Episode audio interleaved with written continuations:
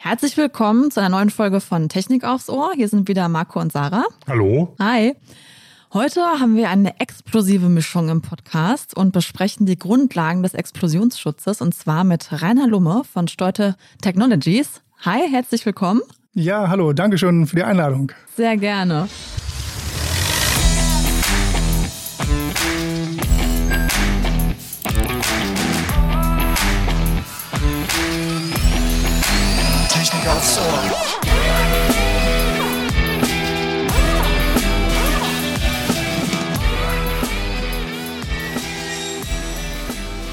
Ja, und der Marco steigt schon mal direkt mit der ersten Frage ein. Herr Lumme, vielleicht erzählen Sie uns mal zu Beginn erstmal was über sich und äh, wie kommt man zum Thema Explosionsschutz überhaupt? Das ist bestimmt ein wichtiges Thema, aber da denkt keiner drüber nach. Das habe ich vor 25 Jahren auch noch nicht getan. Also ich bin ja nächstes Jahr 25 Jahre bei der Firma Steute und äh, bin damals als technischer Verkäufer eingestiegen in der Firma und habe mit einem Kollegen zusammen den technischen Vertrieb aufgebaut bei Firma Steute. Und äh, wir hatten damals auch schon so ein, zwei Ex-Produkte im Programm. Und das hat sich im Laufe der Jahre weiterentwickelt und ähm, es ging dann weiter aus dem technischen Vertrieb ins Produktmanagement. Und einer unserer strategischen Bereiche ist der Explosionsschutz, unser Geschäftsbereich Extreme. Und ich habe mich dann mehr und mehr damit beschäftigt und über die letzten Jahre halt immer mehr das ausgebaut. Sie haben uns ja heute auch so ein paar Schalter mitgebracht. Die haben wir eben schon im Vorgespräch ein bisschen bewundert. Und ähm, ja, vielleicht können Sie einfach mal kurz erklären, was Sie dabei haben und für welche Bereiche das genau ist. Ja, wir sind also Hersteller von elektrotechnischen Komponenten für Maschinenanlagenbau. Und ganz einfach gesagt geht es darum um Schalter, Schaltgeräte und Sensoren. Und äh, wir machen zum Beispiel Maschinensicherheit. Das heißt, wir installieren Schalter oder Sensoren für Sicherheitsaufgaben an Maschinen, Türen, Klappen und so weiter. Und äh, diese schalten die Maschinen ab, wenn jemand oder der Bediener versucht, diese Türen zu öffnen und an die Maschine zu gelangen, solange diese noch in Betrieb ist. Und deswegen haben wir diese Produkte entwickelt und dieses eben auch speziell für explosionsgefährdete Bereiche. Was sind denn so explosionsgefährdete Bereiche? Ich stelle mir jetzt mal so ein Förderband vor, da laufen irgendwelche Produkte drauf oder irgendwelche Komponenten, die dann irgendwo zusammengefügt werden. Was kann denn da auf Deutsch gesagt in die Luft fliegen? Also zum Beispiel haben wir bei Förderbändern die Möglichkeit, wenn es um Kohlebergbau geht, dann ist Kohle auch ein brennbares Produkt, was eben in Kombination mit Luft, Staub-Luft-Gemisch und einer Zündquelle durchaus explosionsfähig sein kann und eine Explosion entstehen kann. Und äh, wenn man dann an diesem Förderband elektrische Produkte installiert, die das Förderband überwachen, wie zum Beispiel dieser Bandschieflaufschalter, den ich immer mitgebracht habe, der so eine Rolle hat und eben den Spurlauf eines Förderbands überwacht, dann muss dieser Schalter auch explosionsgeschützt konstruiert sein. Denn sonst darf man ihn dort nicht einsetzen, weil ein Schalter hat auch einen Kontakt einen elektromechanischen Kontakt innen drin. Und wenn der Strom fließt über diesen Kontakt, kann ein Schaltfunke entstehen. Und dieser Schaltfunke könnte theoretisch schon die Zündquelle sein, um so eine Explosion auszulösen, wenn sich Staub und Luft auf dem Förderband oder in der Umgebung befinden.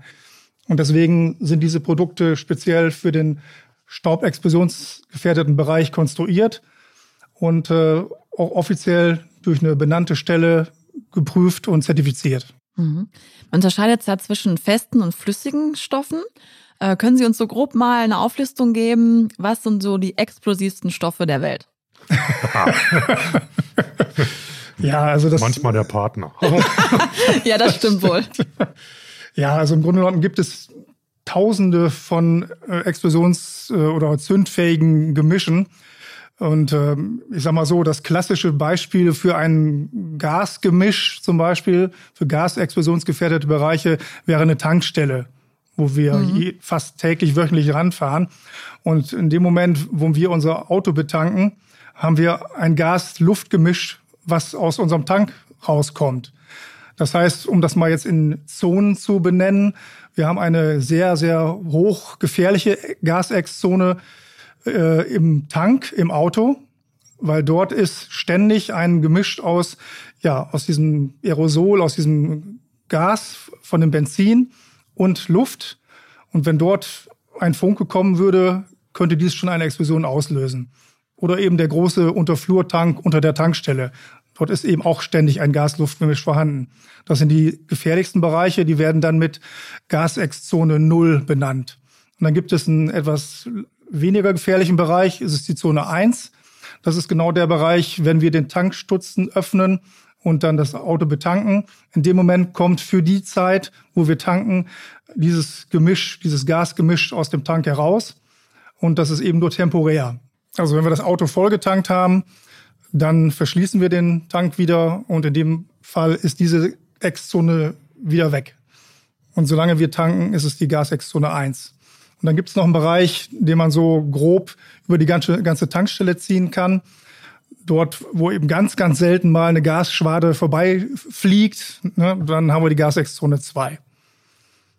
Das ist mal so die grobe Erklärung für Mhm, den Gasbereich. okay. Gibt es denn so einen Hauptbetätigungsbereich für Ihr Unternehmen und für Sie, äh, ich sag mal, Maschinenbau oder Anlagenbau, wo dieses Thema Explosionsschutz am wichtigsten ist? Und was gibt es denn da so für Risiken? Ich glaube, das ist ganz schwer einzuschätzen für jemanden, der sich da gar nicht auskennt. Ja, also es gibt, äh, wie gesagt, zum einen die Richtlinien, die dafür verantwortlich sind in Europa. Zum einen für diejenigen, die Gasex-Bereiche in ihrer Firma haben, wie eine Tankstelle oder auch ein Unternehmen wie ein Sägewerk, was ein Silo betreibt. Dort haben wir wieder Staubexzonen im Silo. Und äh, diese Firmen müssen sich mit der sogenannten Betreiberrichtlinie oder Arbeitsschutzrichtlinie beschäftigen, die das genau wiedergibt und erklärt, was zu tun ist, um diese Bereiche sicher zu machen und um den, den Arbeitnehmer zu schützen. Da müssen dann äh, Leute benannt werden, Experten in, in der Firma, die diese Ex-Bereiche analysieren und dementsprechend dann äh, auch Vorschriften aufstellen für die Firma, um diesen Bereich auch sicher betreiben zu können. Dann ist ja eigentlich ein relativ harmlos aussehender Stoff wie Staub eigentlich durchaus gefährlich, wenn man falsch mit ihm umgeht. Ne? Richtig, also eigentlich ist ein Staub gefährlicher als ein Gas, weil ein Gas tritt meistens nur örtlich aus an einer gewissen Stelle. Wenn ich jetzt den Tank nochmal sehe vom Auto und, und wird auch wenn, dann an der Stelle brennen oder explodieren. Wenn ich einen Staubbereich habe, das kann in einem Sägewerk, kann eine Staubschicht im ganzen Sägewerk liegen, auf allen Etagen, in allen Hallen. Und wenn dann irgendwo an einer Stelle eine Staubexplosion entstehen würde, würde die sich wie eine Kettenreaktion durch die ganze Firma fortpflanzen und viel mehr Schaden anrichten. Aber da haben Sie auch einen Sensor, um zum Beispiel Staubexplosionen zu verhindern. Wie gesagt, wir verhindern die Explosionen nicht, sondern wir haben ja die Produkte dafür, um ihre technische Funktion zu erfüllen, um eben eine Maschine zu überwachen, ein, ein Maschinensicherheitsgitter zu überwachen oder eine Maschine auf ihre Bewegung hin abzufragen. Und diese technischen Produkte sind dementsprechend konstruiert, dass sie eben keine Gefahr in diesem Bereich darstellen, dass sie nicht zur Zündquelle werden. Ne, was eben zum einen dieser Schaltfunke bedeuten könnte im Schalter oder wenn ein äh, elektrisches Produkt warm wird, heiß wird, könnte es eine heiße Oberfläche bekommen und diese heiße Oberfläche kann auch wieder Staub entzünden. Ähm, wenn ich jetzt als Ingenieur, Ingenieurin in diesem Bereich arbeiten möchte und in den Explosionsschutz quasi eintreten will, was für Skills brauche ich da? Also man kann das ja nicht einfach so studieren und ist dann Explosionsingenieur, sondern ähm, wie komme ich da hin? Also gibt es irgendwie eine spezielle Weiterbildung oder ist das irgendwie so ein bisschen auch Learning on the Job? Äh, Wie, wie kann man sich das vorstellen? Also ich würde sagen, das ist ein Misch, Gemisch aus allem. Also man kann es, soweit ich weiß, nicht direkt studieren, sondern man muss es wirklich über Berufserfahrung und Weiterbildung sich daran tasten an das Gebiet. Und da werden eben von vielen Prüfstellen zum Beispiel Seminare angeboten, Grundlagen Ex-Schutz und, und weiterführende Details und so weiter. Und äh, mit diesen ganzen Fortbildungen kann man sich mehr und mehr mit dem Thema beschäftigen oder eben auch durch Praxis. Ich komme halt auch äh, ja, zumindest vor Corona viel rum in der Welt und kann mir auch die Kunden und die Applikationen angucken und viel Erfahrung austauschen mit den Kunden, die die Produkte einsetzen und erfahre dann, was die vor Ort für Probleme haben und was für Bedingungen dort herrschen. Wie sieht denn der Arbeitsmarkt für Leute aus wie Sie? Also solche Spezialisten, findet man die oder sind die dünn gesät auf dem Arbeitsmarkt? Ja, leider sind die dünn gesät, weil dieser ganze Bereich Explosionsschutz ist ja auch eine Marktnische, muss man ja so sagen. Zwar eine interessante, aber es ist eine Marktnische. Und deswegen gibt es auch nicht so viele Experten in dem Bereich. Das ist schon so eine kleinere Familie, was das Thema angeht. Und deswegen findet man leider nicht viele sehr gute Leute. Vielleicht fühlt sich da draußen einer angesprochen, man weiß es ja nicht. Kann ja sein. Ähm, ja, ich würde nochmal auf das Thema Richtlinien jetzt mal zu sprechen kommen. Es gibt ja für alles Mögliche eine Richtlinie. Beim VDI gibt es auch sehr, sehr viele dazu. Und ähm, ja, vielleicht können Sie einfach mal kurz erläutern, was es genau für Richtlinien gibt in diesem Bereich und wie sich die VDI-Richtlinie da eingliedert. Ja, wie gesagt, die eine Richtlinie hatte ich eben mal angesprochen, das war diese für den Betreiber, den Anlagenbetreiber oder auch genannt Arbeitsschutzrichtlinie. Die andere Richtlinie ist die für den Hersteller. Wir sind Hersteller von Komponenten für einen explosionsgefährdeten Bereich und wir müssen als Hersteller einer sogenannten ATEX-Richtlinie folgen in Europa. Das ist die 2034 EG oder EU. Und diese ATEX-Richtlinie listet halt auch auf, wie wir unsere Produkte zu entwickeln haben und welchen Anforderungen sie zu erfüllen haben. Und das ist dann aus der Richtlinie raus wiederum in Europanormen unterteilt. Und wir entwickeln dann nach Europanormen und äh, lassen eben später bei den Prüfstellen unsere Schalter auch gemäß diesen Europanormen abtesten. Da kann man zum Beispiel ein paar Sachen mal, mal auflisten. Wenn man sich halt so einen, so einen Schalter nimmt, einen normalen Endschalter oder Sicherheitsschalter, der muss zum Beispiel so konstruiert sein, dass er eine vierwöchige Klimaschranklagerung übersteht, bei denen verschiedene Temperaturen äh, gefahren werden. Und zum Schluss wird der Schalter auf minus 60 Grad runtergekühlt. Das ist der Schalter hier, der ist dafür geeignet. Und wenn der runtergekühlt wurde auf minus 60 Grad, muss er rausgenommen werden aus dem Klimaschrank. Und dann muss ein mechanischer Schlagtest vollzogen werden an dem Schalter. Das heißt, es fällt ein ein Kilogramm Gewicht aus 70 Zentimeter Höhe auf den Schalter und das Produkt darf danach nicht kaputt gehen. Und das ist eine ziemliche Herausforderung, gerade wenn man jetzt diesen Kunststoffschalter sieht. Kunststoff wird spröde normalerweise, wenn es kalt wird. Und äh, den so zu konstruieren, dass er diesen ein Kilogramm Schlag äh, übersteht und das auch noch bei der tiefen Temperatur ist eine hohe Herausforderung. Eine andere Sache ist, er darf nicht, äh, die Dichtungen dürfen nicht äh, kaputt gehen nach der Lagerung, weil diese Klimaschranklagerung ist im Grunde genommen eine künstliche Alterung des Schalters. Also nach vier Wochen Klimaschranklagerung ist der Schalter sozusagen zehn Jahre älter. Und äh, dann müssen auch alle Dichtungen, wie die Deckeldichtung, weil man die man zwischendurch mal wieder öffnet und äh, das Kabel anklemmt oder hinten die Kabelverschraubung. Die Dichtung muss dann noch in Funktion sein oder auch die Dichtung vorne an den Betätigern. Der Schalter muss so konstruiert sein, dass er sich nicht elektrostatisch auflädt, weil eine elektrostatische Aufladung kann eben auch einen Zündfunken verursachen. Wenn der Schalter sich dann über irgendeinen Weg wieder entlädt zur Erde hin, gibt es einen Zündfunken und der kann wieder theoretisch ein Staubgas oder ein Staub-Luft-Gemisch oder ein Gas-Luft-Gemisch entzünden. Und deswegen werden spezielle Materialien genommen, die ableitfähig sind, sodass diese statische Aufladung gar nicht erst entstehen kann. Jetzt kann ich mir das ja sehr, sehr gut vorstellen im Industriebereich, dass dieses Thema Explosionsschutz da von vornherein, weiß was ich, bei Entwicklung von Anlagen eine große Rolle spielt.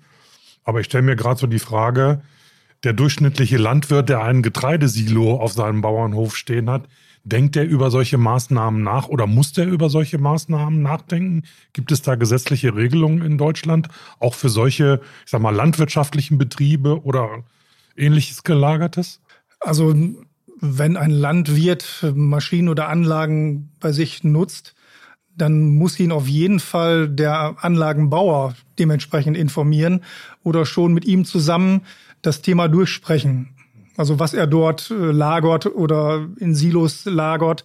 Also das Thema muss im Vorfeld besprochen sein und äh, da muss eigentlich dann der Anlagenbauer, der der Experte ist und diese Anlage dann konstruiert hat und auch damit rechnen muss, dass vielleicht zündfähiges Gemisch wie eben Korn, Staub oder wie auch immer in dem Silo gelagert wird, was eben zu einem explosionsgefährdeten Bereich werden könnte, um das eben im Vorfeld schon abzuklären und dann auch zu klären, was müssen für Maßnahmen erfolgen, damit es eben nicht zu einem so einer Gefährdung kommt. Fraunhofer testet ja auch Steuergeräte und zwar in der Nordsee. Ähm, ja, können Sie einfach mal so ein bisschen was zu dem Projekt erzählen? Klingt auf jeden Fall sehr spannend. Ja, das war auch Zufall, wie wir da rangekommen sind. Unser Entwicklungsleiter macht auf Urlaub auf Helgoland Ach, und er hat da zufällig diesen Prüfstand vom Fraunhofer gesehen und sich da mal dann schlau gemacht und äh, Kontakte geknüpft. Und dann haben wir angefangen, dieses Thema weiter auszubauen, weil das für uns sehr, sehr interessant ist, weil in unserem Geschäftsbereich Extreme haben wir eben nicht nur Produkte, die für explosionsgefährdete Bereiche geeignet sind, sondern auch Produkte für alle anderen Arten von extremen Umgebungsbedingungen. Das kann sein auf Bohrinseln, auf Schiffen, im Hafenbereich, wo es sehr korrosiv zugeht aufgrund des Salzwassers und des Salznebels, der dort herrscht bei Wellenschlag und bei Sturm oder eben auch Bereiche, ja, wo es unheimlich äh, feucht zugeht, wo ein Schalter in der Lebensmittelindustrie zum Beispiel nach den Schichten mit Hochdruckreinigern gesäubert wird, ein Fußschalter, der dort auf dem Boden steht oder andere Produkte, die eingebaut sind, die dann gereinigt werden müssen, was eben mit Hochdruckreinigern passiert und da muss man eine sehr hohe IP-Schutzart haben, also einen sehr hohen Schutz gegen Wasserfeuchtigkeit. Und äh, diese oder wir haben auch Bereiche wie in, in Russland, wo wir Schalter an Pipelines verbauen oder in der, in der Gasindustrie verbauen. Dort herrschen Temperaturen im Winter bis runter zu minus 45, 50 Grad. Und dort haben wir Produkte für minus 60 Grad geprüft. Und deswegen ist für uns dieser ganze Bereich extrem sehr interessant und wir können fast alles bei uns im Labor simulieren. Dort gibt es mittlerweile Prüfungen, die das nachbilden. Aber es ist nichts besser, als sowas wirklich in natürlicher Umgebung zu machen. Und äh, gerade auf Helgoland, das ist eben weit draußen. Und dieser Prüfstand, dieser Teststand ist direkt in der Hafenanlage. Und äh, dort haben wir diverse Produkte von uns installiert und über mittlerweile mehrere Jahre schon getestet. Und das Ganze zum Teil im, im Bereich im Tide-Bereich. Das heißt, dass die Produkte alle sechs Stunden mit Wasser überschwemmt werden und dann wieder sechs Stunden in der Luft hängen. Und im Bereich oberhalb der Tide, so dass eben trotzdem dieser Salznebel, gerade im, im Winter, im Herbst, wenn diese Stürme dort herrschen, dann, dann wird der ganze Salznebel und auch der, der Wellenschlag an die Produkte geschlagen. Und äh, man kann dann nach einem Jahr sehen, was das für Auswirkungen hat weil das viel extremer noch ist und realistischer ist, als wenn man das Ganze hier im Labor in einer Salznebelkammer zum Beispiel testet. Wie lange halten die Produkte denn dann? Also wenn da jetzt irgendwie so ein Jahr das Salz irgendwie dran nagt, sag ich mal, ähm, merkt man das schon schnell? Ja, man sieht schon schnell, ob der Edelstahl der Schrauben zum Beispiel hochwertig genug ist oder nicht oder ob Kunststoffe dann spröde werden und reißen oder eben gerade auch, weil UV ja auch eine Rolle spielt, die Sonne scheint und, und der Salz, das Salz kommt dazu. Und äh, somit kann man auch die Kunststoffe, kann man erkennen, wie lange die aushalten und so weiter. Also es hat uns schon sehr viel geholfen, die Produkte weiterzuentwickeln, aber wir sind auch bei einigen Produkten so weit, dass wir sagen können, die sind geeignet für diese Bedingungen. Gibt es denn in Deutschland äh, so eine Art Prüforganisation zum Thema Explosionsschutz oder solche Extremsituationen, beispielsweise wie ein TÜV für die Autos? Gibt es das auch zum Thema Explosionsschutzmaßnahmen für Anlagen oder ähnliches? Ja gut, es gibt natürlich die Prüfstellen, die benannten Stellen, wie ein TÜV Nord, Süd, Mitte oder eine DEKRA oder PTB in Braunschweig, die sich spezialisiert haben, auch auf den Bereich Ex-Schutz. Die machen auch das Thema Anlagensicherheit oder eben auch die Produktprüfung. Und die machen auch Audits bei den Firmen. Also wir werden zum Beispiel einmal im Jahr auditiert, damit wir überhaupt äh, die Genehmigung haben, Ex-Produkte bei uns fertigen zu dürfen. Da muss man alles Mögliche erfüllen. Jetzt mal eine bisschen knifflige Frage. Passiert denn viel in Deutschland mit diesen Explosionen, über die wir hier gerade reden, also Staubexplosionen oder ähnliches, oder sind wir da durch eben diese Maßnahmen und diese Apparaturen, die sie herstellen, relativ gut aufgestellt? Also das gibt ja die Explosionen aufgrund der Zündquelle. Das heißt, äh, in unserem Fall wäre es dann ein elektrischer Funken, der die Ursache wäre, oder eine zu heiße Oberfläche. Ansonsten gibt es ja noch andere Ursachen, zum Beispiel ja, Funken von einer Flex, ne? Oder, oder durch Reibung entstehende Hitze. Und äh, der Anteil an Explosionen, zumindest in Deutschland, der durch einen elektrischen Funken entsteht, der ist relativ gering. Also das meiste entsteht durch irgend anders geartete Probleme, dass sich eben durch ein ja, durch eine mechanische Reibung von irgendwelchen Lagern äh, eine Hitze gebildet hat, die so eine heiße Oberfläche äh, gebildet hat, dass es dadurch zu einer Zündung kam oder zu einem Brand. Aber die reine Ursache aus dem elektrischen Produkt heraus ist relativ selten. Ja, Herr Lumme, Sie schreiben ja auch für die VDI Fachmedien, zwar für die technische Sicherheit. Welche Anleitungen und Botschaften verfassen Sie da so am häufigsten? Ja, dass man auf jeden Fall, wenn man solche Bereiche hat und äh, seine Anlage sicher machen will, auch wirklich auf ausgesuchte Komponenten gehen sollte. Gerade wenn es um Langlebigkeit geht und Eckschutz geht, dann muss man auch Produkte einsetzen, die darauf auf Herz und Nieren getestet sind und offiziell zertifiziert sind. Leider gibt es in dem Bereich auch noch einige schwarze Schafe, ähm, die eben Produkte auf den Markt bringen, die nicht alle Anforderungen bestehen, wie zum Beispiel so ein Schlagtest oder eine Alterung. Und äh, da muss man dann schon aufpassen, sollte man schon genauer hingucken. Gibt es denn da so einen Markt, wo diese Parts, die so nicht so ganz astrein sind, produziert werden? Also das kennt man ja zum Beispiel aus der Luftfahrtbranche, dass da irgendwelche Produkte auf den Markt kommen, die aus, ich sag mal vorsichtig, asiatischen Ländern kommen. Gibt es das bei diesen Apparaturen, die Sie herstellen, auch? Ja, also klar. Der asiatische Markt ist schon einer der größten, der auch diese Produkte mit auf den Markt schmeißt. Aber andererseits muss man sagen, wir entwickeln gerade den chinesischen Markt mit unseren Produkten. Die Anforderungen in China, was Sicherheit angeht, auch gerade Sicherheit im Ex-Schutz, steigen fast wöchentlich. Also es tut sich auch dort was. Also man kann dort auch nicht mehr mit irgendwelchen billigen Geräten äh, an den Markt gehen. Also die Chinesen selber, auch für die eigenen Betreiber, arbeiten mittlerweile daran, die Anforderungen hochzuschrauben. Und äh, es gibt auch eine neue, ja, im Prinzip eine neue Vorschrift in China, dass auch alle Ex-Produkte, die nach China importiert werden, dann jetzt eine sogenannte CCC-Ex-Zulassung haben müssen. Das war vorher nur notwendig für normale Standardprodukte. Jetzt müssen die Ex-Produkte dementsprechend auch CCC zertifiziert sein. Wir haben ja gerade das Thema Markt angesprochen und da gehört natürlich auch das Thema Wettbewerb dazu. Äh, Sie haben gerade gesagt, auf dem chinesischen Markt passiert im Moment eine ganze Menge. Es geht nicht nur nicht mehr um billig, sondern es geht auch um Qualität.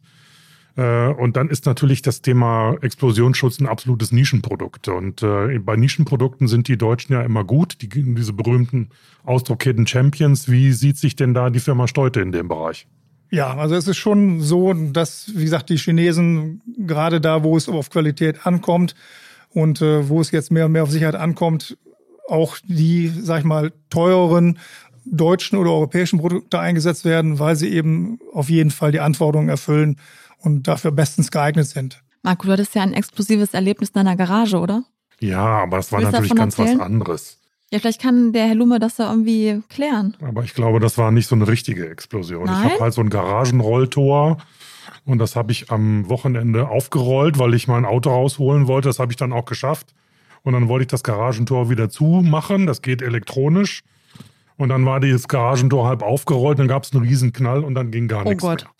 Das klingt aber dramatisch. Ja, das war aber offensichtlich keine richtige Explosion. Das war eher, ja, weiß ich auch nicht, ein Verschleißteil, weil sich da irgendeine Lamelle in den Elektromotor reingedrückt hat. Kurzschluss. Und dann ist das ganze Ding kaputt gegangen und dann gab es einen riesen Kurzschluss. Aber hätte ja sein können, dass es eine Explosion ja, war. Ja, hätte sein können. Hätte stimmt. zum Thema das klang gepasst. vielversprechend. Ja, hat nicht geklappt. ja, Herr Lumme, da haben wir jetzt viel erfahren und ähm, auch über Produkte, über Explosionsschutz im Allgemeinen, was Ingenieure da leisten können, müssen.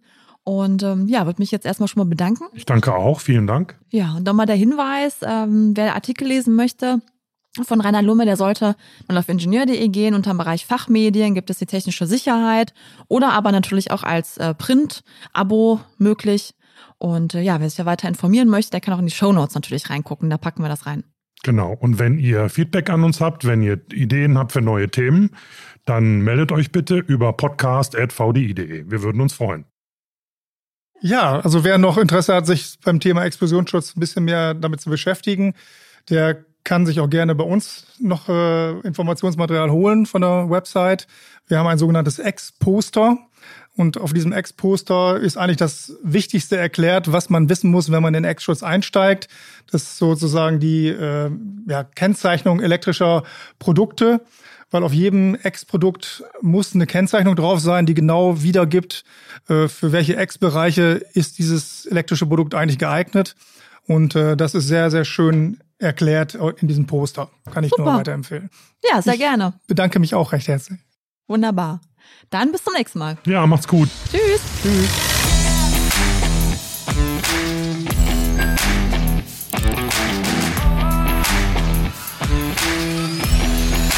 Technik aufs Ohr.